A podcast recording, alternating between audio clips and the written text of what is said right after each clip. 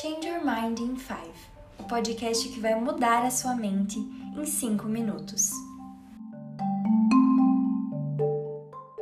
Bom dia. Bom dia. Bom dia. Pesquisas anunciam o crescimento da desigualdade nas metrópoles brasileiras durante a pandemia. Estamos há um ano e cinco meses que parou literalmente o mundo, a pandemia de Covid-19. Já paramos para pensar nas consequências que teremos nos próximos anos? Com certeza, teremos muito para lidar e seguir aprendendo. Mas algo muito relevante é a desigualdade da nossa sociedade. Se antes já tínhamos diversos obstáculos com esse tema, no futuro, infelizmente, a probabilidade de crescimento é algo que tomará a nossa atenção. E de forma objetiva, podemos definir as desigualdades como as diferenças construções sociais. A cultura, por exemplo, é um fator que gera desigualdade entre os grupos. Temos diversos outros fatores, como o econômico, racial, geoespacial. Sim, Maria. E podemos linkar esse conceito questionando por que o crescimento das desigualdades tem avançado tanto na pandemia. Quais são as causas? Bom, com certeza a pandemia abalou a área financeira de tal maneira a desestabilizar ainda mais os índices de desemprego e afetou diretamente os grupos de acordo com a sua desigualdade. Exatamente, Ana.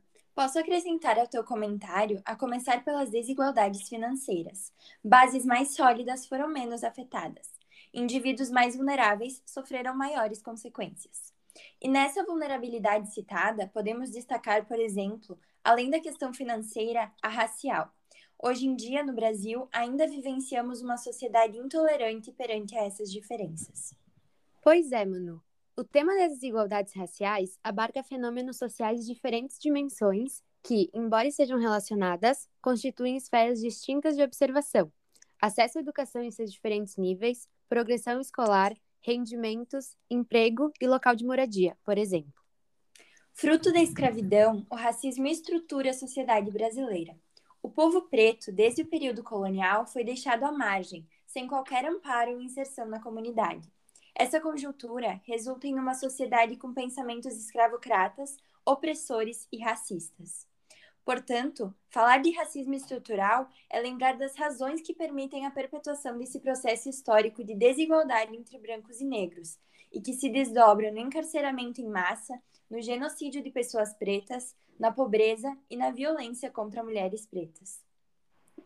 A pandemia se mostrou um grande agravante para a manifestação desse preconceito, um estudo realizado pelo Departamento Intersindical de Estatística e Estudos Socioeconômicos mostra que entre o primeiro e o segundo trimestre de 2020, cerca de 8 milhões de pessoas no Brasil perderam seus empregos.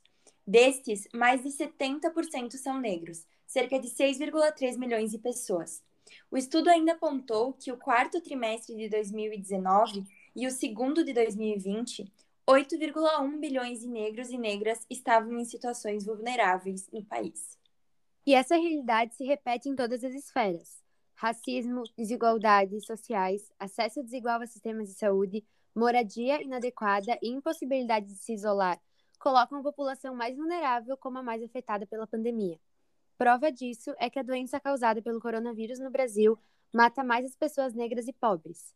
Com a evolução da epidemia no país, mor morreram pobres na linha de frente de tratamento à Covid-19, trabalhadores de serviços essenciais e informais, trabalhadores que não puderam deixar de trabalhar, além de pessoas pobres idosas e com comor comorbidades, com acesso desigual ao sistema de saúde. Apesar desse cenário ser extremamente maléfico para a coletividade e de estar se perpetuando cada vez mais, ele pode sim ser revertido. Sendo assim, cabe a nós, cidadãos, juntamente ao poder público, mudarmos esta realidade. As atitudes que podemos adotar para vencer inúmeras.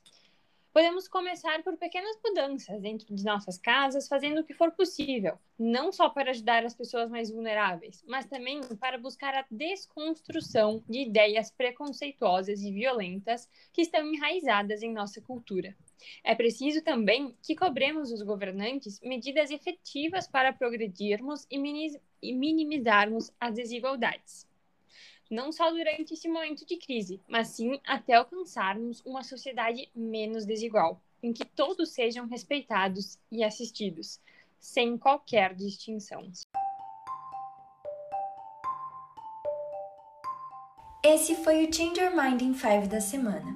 Siga-nos nas nossas redes sociais e acompanhe os próximos episódios.